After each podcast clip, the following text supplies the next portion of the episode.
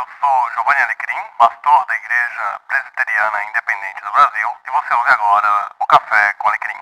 Olá, eu espero que esteja tudo bem com você e nós seguimos por aqui falando em teologia e hoje eu quero falar com você sobre o texto de Mateus 12, 34.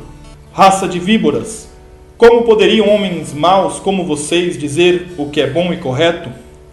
Pois a boca fala do que o coração está cheio.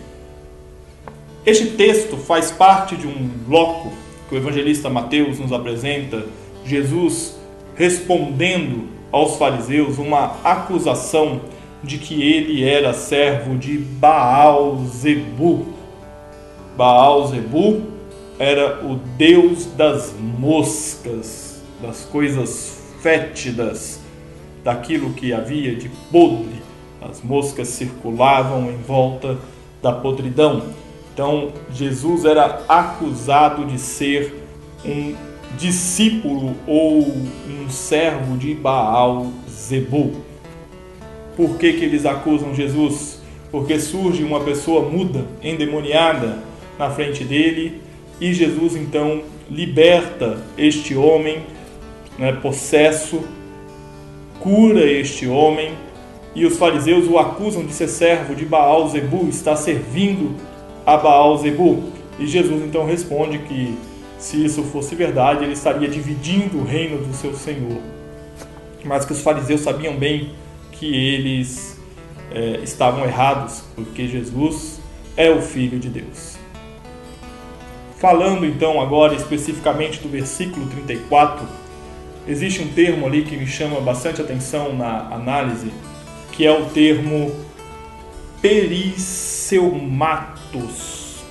Esse termo significa abundância, plenitude diferentemente de cheio. Cheio é um conceito relativo. Talvez aqui as traduções para o português precisassem rever esta tradução.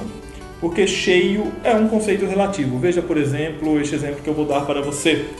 Eu posso encher este copo de água e o copo está cheio a partir do momento que ele passa da metade. Eu posso dizer o copo está cheio.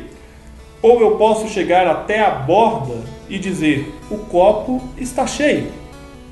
Mas o que o termo perisseumatos quer dizer é abundância, é transbordar. Então é mais do que cheio, é além de cheio. Assim, nós poderíamos então compreender que a boca fala do que está cheio o coração na verdade, é a boca fala daquilo que domina, que transborda, que excede dentro do nosso coração. Aquilo que nós alimentamos no nosso coração a ponto dele transbordar. É disso que nós vamos falar.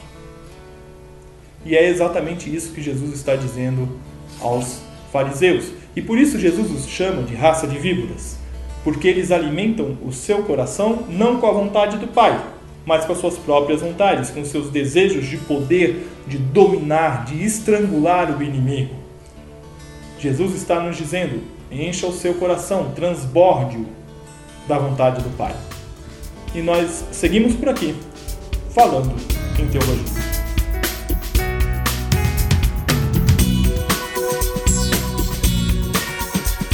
Ouve aí, chegamos ao final de mais um episódio da série Atrás do Púlpito, onde eu pego textos meus que eu escrevi, sermões, pego as análises e trago aqui para vocês, para vocês poderem é, conhecer um pouco mais o texto bíblico. Eu espero que o texto de Mateus 12, 34 tenha trazido aí para você algum tipo de crescimento, edificação e possa apoiar você na sua jornada pastoral ou de entendimento da palavra de Deus.